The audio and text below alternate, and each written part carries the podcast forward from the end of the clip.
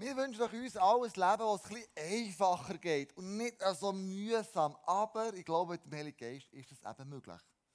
Ein Leben, wenn wir ihn mit einbeziehen, wie wir vom Pascal gehört haben, im Alltag innen, wirkt und wirkt alles ganz viel einfacher und überleiter und wir kommen vielleicht auch effektiver und schneller ans Ziel. Aber er ist der Ratgeber, er ist der Helfer, er ist der Fürsprecher, er ist ja mit uns. Jetzt gehen wir aber in die Geschichte der Juden, wie haben sie das erlebt eigentlich? Und zwar lesen wir Apostelgeschichte 2,1 zu Beginn des jüdischen Pfingstfestes waren alle, die zu Jesus gehörten, wieder beieinander. Und vielleicht weißt du nicht, was das Pfingstfest ist. Das ist noch wichtig, das zu wissen, als Hintergrund her. Das Pfingstfest, wir haben gehört, bei den Juden gibt es ja am 1., am 3. und am 7. Monat ihrem jüdischen Kalender finden grosse Fest statt. Ähm, und dann war die Wallfahrtsfest und dann sind die Juden meistens nach Jerusalem gegangen. Die, die Geld hatten und die können und Zeit hatten. Und wir lesen von diesen drei grossen Festen, die es gibt in der Bibel, nämlich Pessachfest. Das kennen wir, schon das Fest von der Freiheit, Auszug von Ägypten aus Sklaverei. Dann haben wir das Shavuot-Fest. Das ist das Fest, wo sie im Sinai haben Tor bekommen, die zwölf Gebote, äh, die zehn, die zwölf, zwölf Jünger, die zehn Gebote, die zehn Gebote haben bekommen. Und Sukkotfest, das ist das Lobhüttenfest, so die Zeit der Freude. Und jetzt, äh, das Pfingstfest ist das Fest vom, vom Shavuot, das Fest, wo sie die zehn Gebote haben bekommen. Und die Israeliten waren mega happy. Gewesen. Sie haben gewusst, Gott ist mit uns, er regelt das Leben mit uns und die zehn Gebote haben ausgedrückt, ähm, Gott möchte mit uns zusammen sein. Die ersten vier Gebote, wie man Gott so begegnen regeln und die anderen Gebote, wie man das Leben unter uns Menschen soll regeln. Und das Pfingstfest ist für sie mega etwas Wichtiges, weil sie gewusst haben, Gott hat zu uns geredet. Das Fest den zehn Geboten. Die zehn Gebote, wo alles Mögliche drauf steht. Und interessanterweise ist es jetzt so, dass an dem Sinai und in Jerusalem sehr ähnliche Sachen passiert sind. Wir sagen ja, Gott ist der gleich, gestern, heute, in alle Ewigkeit. Und es gibt Momente, wo sich Gott wie gleich offenbart. Wir haben nämlich beim Berg Sinai, wo, wo sich Gott offenbart hat dem Volk Israel, nachdem der Mose die zehn Gebote hat bekommen, ist es Erdbeben Feuer und ein Sausen. In Jerusalem ist genau das Gleiche passiert. Erdbeben, Feuer und ein Sausen ist das Obergemach gegangen. Im Alten Testament hat Gott das Gesetz eben auf die zehn Gebote geschrieben, auf die Tafeln. Am Pfingsten in Jerusalem sind die zehn Gebote plötzlich ins Herz geschrieben worden. Auf das kommen wir nachher noch. Im Sinai ist ein Bund mit Gott, mit dem Volk Israel stattgefunden. In Jerusalem ist ein neuer Bund hat angefangen, sondern der Bund mit der Kille. Das war so die Geburtsstunde von der Kille damals. Lustigerweise, wo der Mose ist mit diesen zehn Geboten, haben ja diese Leute das gute Kalb gehabt und gefeiert und gemacht und da. Und Gott ist so zornig geworden, dass in einem Moment der Boden ist aufgegangen und 3000 Menschen sind gestorben. Am Pfingsten, wo Petrus redet, inspiriert vom Heiligen Geist, werden 3000 Menschen gerettet. Was ist der grosse Unterschied am Berg Sinai zu Jerusalem? Herzensveränderung. Und wir lesen das, das ist unser, unser Jahresmotto, Ezekiel 36, 26, wo Gott sagt, ich will euch, wir können sagen, in Jerusalem, ein neues Herz und einen neuen Geist geben. Ja, ich nehme das versteinerte Herz, das ist gemeint, die, die Gesetzestafeln, die die, die, die, die auf Stasi geschrieben wurden, aus eurer Brust. Das heißt, so verinnerlich, nur wenn wir das genau so erfüllen und dann die anderen Gesetze auch noch, wie das Gott näher sind, und gebe euch ein lebendiges Herz. Also in Jerusalem hat Gott etwas Maßgebliches verändert. Er hat ihnen ein neues, erfülltes Herz gegeben. Und hat das versteinerte Herz, wo die Leute das Gesetz nicht erfüllen konnten, hat er rausgenommen und gesagt, ich gebe euch den Heiligen Geist. Also das ist so eine Gesinnung, hat dort stattgefunden, eine, Änderung von der Gesinnung. Interessanterweise, wo das dann passiert ist, Apostelgeschichte 2, 5 bis 7, merken wir, der Heilige Geist verbindet. Irgendetwas macht er plötzlich, wo vorher nicht mehr da war. Apostelgeschichte 2, 5 bis 7 steht, in Jerusalem hatten sich viele frommen Juden aus aller Welt niedergelassen. Eben das Sukkot-Fest, das Pfingstfest. Und als sie das Brausen hörten, liefen sie von allen Seiten herbei. Und ist das Wort fassungslos, das wollen wir genauer anschauen, hörte jeder die Jünger in seiner eigenen Sprache reden. Jeder hat plötzlich die Jünger gehört in seiner Sprache reden. Undenkbar, aus der ganzen Welt kommen sie plötzlich und plötzlich verstehen sie in Jerusalem die eigene Sprache. Als wäre ein Dolmetscher da, der alles übersetzt. Wie ist das möglich? riefen sie außer sich. Warum sind die Juden fassungslos gewesen? Wie ist das möglich? Hinter dem ist eine grosse Geschichte. Nämlich, wenn wir ganz zurückgehen ins Alte Testament, merken wir irgendwo, haben Menschen gesagt, hey komm, wir bauen einen Turm grösser, als wir uns vorstellen können. Der Turmbau zu Babel. Da mit äh, einem Leuchtturm oben drauf. Was wie immer sie hatten. Aber sie haben gesagt, die bauen aus lauter Stolz. Wir wollen gleich sein wie Gott. Und was macht denn Gott? Und merkt, hey, das kommt nicht gut. Die Einheit, die die haben. Er hat gesagt, ich lasse alle Sprachen der Welt reden. Dann ist das Sprachchaos ist dann gekommen. Ganze Welt sind die Leute verstreut worden, sie haben einander nicht mehr verstanden.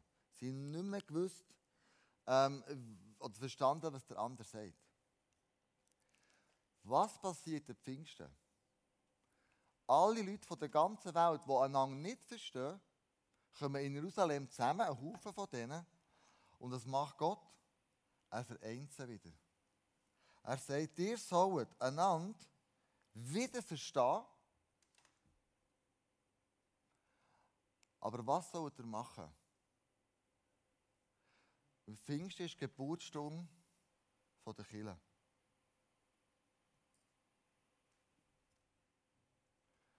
Gott sagt, schau, das soll nicht mehr euer Wille schon so sehen, mein Wille soll geschehen. Nicht euer Reich kommt, sondern mein Reich kommt. Und das ist die Haltung, dass es in die ganze Welt rausgeht. Demut.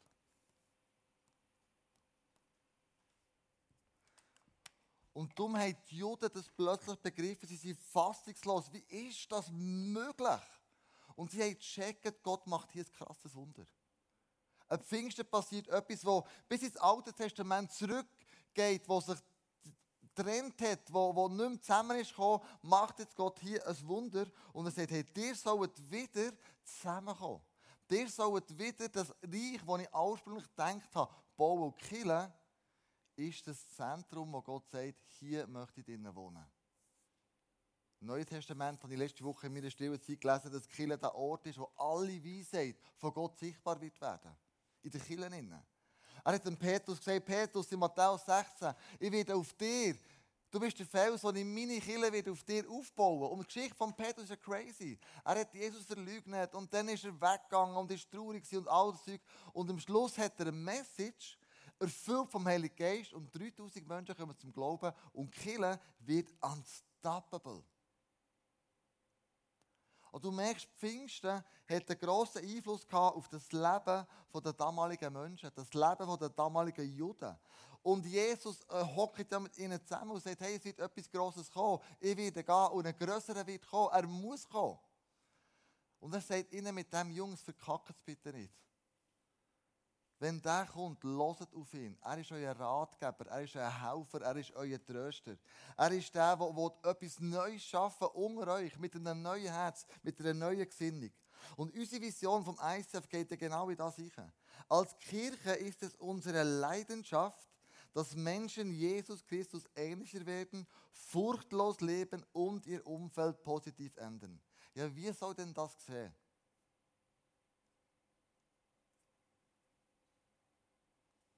Durch die Kraft vom Heiligen Geist.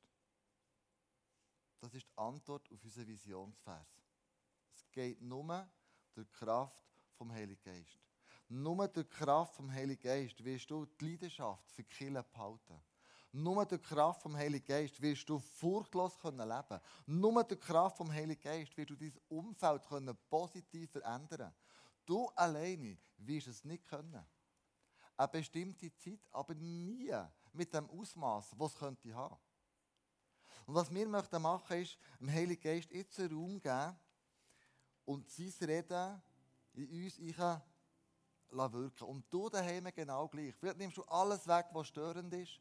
Vielleicht tust du das Handy auf die Seite legen oder was auch immer du machst. Aber ich möchte mit uns zusammen wie eine Zeit haben, wo dem Heiligen Geist wir den Raum geben können. Und sagen, Heiliger Geist, wir möchten dein Wirken erleben. Wir möchten heute Morgen dich erleben, ganz speziell. Und der Heilige Geist redet ja nicht, oft nicht, in einem Rauschen und in einem gewaltigen und Blitzen und Donner und was weiß ich. Sondern der Heilige Geist sagt mir ja, die Liebe von Gott ist ausgegossen in sein Herzen. In uns. Er lebt in uns innen. Also redet er auch zu uns von innen raus. Er flüstert, wie wir vom Esti gehört haben, seine Gedanken, seine Inputs so kommen. Und du plötzlich merkst, das sind göttliche Gedanken. Das denke nicht mehr ich.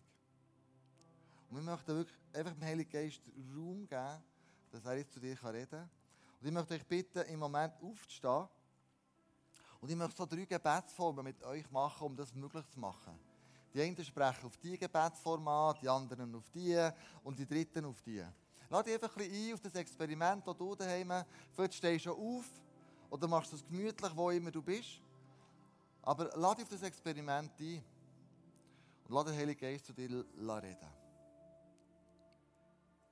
Das Erste, was wir machen möchten, ist, du stellst du mal die Augen zu und du stellst dir vor, ich stehe vor dem Kreuz von Jesus.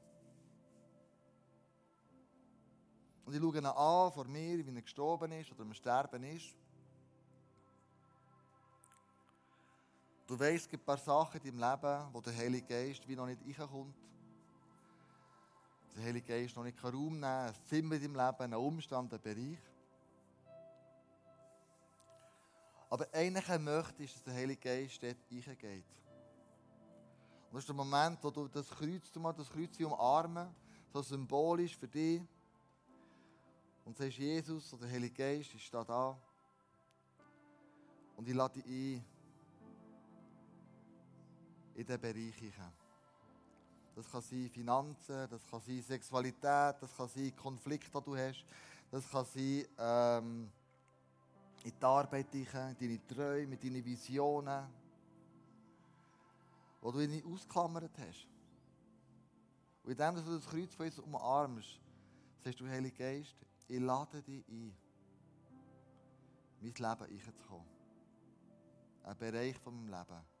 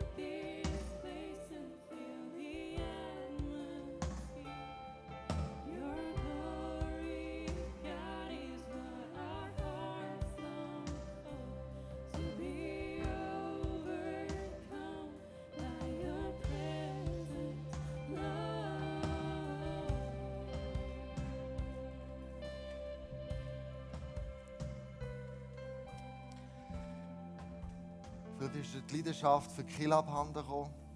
Die Leidenschaft, die Kiel zurückzukommen. Die Leidenschaft, zu sagen, ja, was soll das überhaupt? Was bringt das überhaupt? Vielleicht ist deine Leidenschaft verloren gegangen für deine Arbeit, für deinen Ehepartner oder Ehepartnerin. Vielleicht ist deine Leidenschaft verloren gegangen, überhaupt etwas zu bewirken. Dann lade den Heiligen Geist noch einmal ein und sag, Heiliger Geist, was ich brauche, ist eine Leidenschaft für etwas, wo, wo mir verloren gegangen ist. In dieser ganzen Covid-Geschichte. Und lade ihn noch einmal ein und sprich es aus. Ich lade dich noch mal ein dort.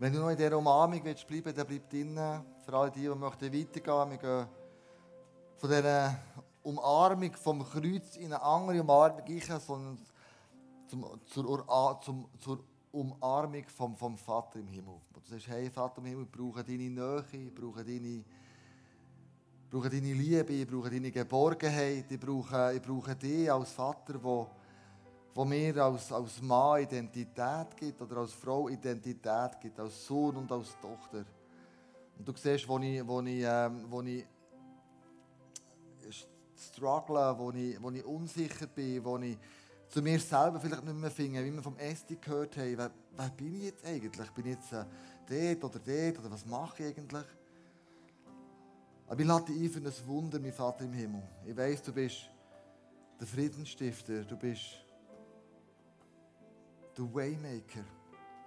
Du bist der meinem Himmel, der Wunder tun kann, in meinem innersten Herz. Und ich lade ein, dass du in meinem innersten Herz, in meiner Verzweiflung, in meiner Unsicherheit, in meiner Identitätskrise, in meiner Glaubenskrise, heute Morgen, wo du Pfingst ist, ein Wunder tust. Gieß nochmal neu aus in mein Herz.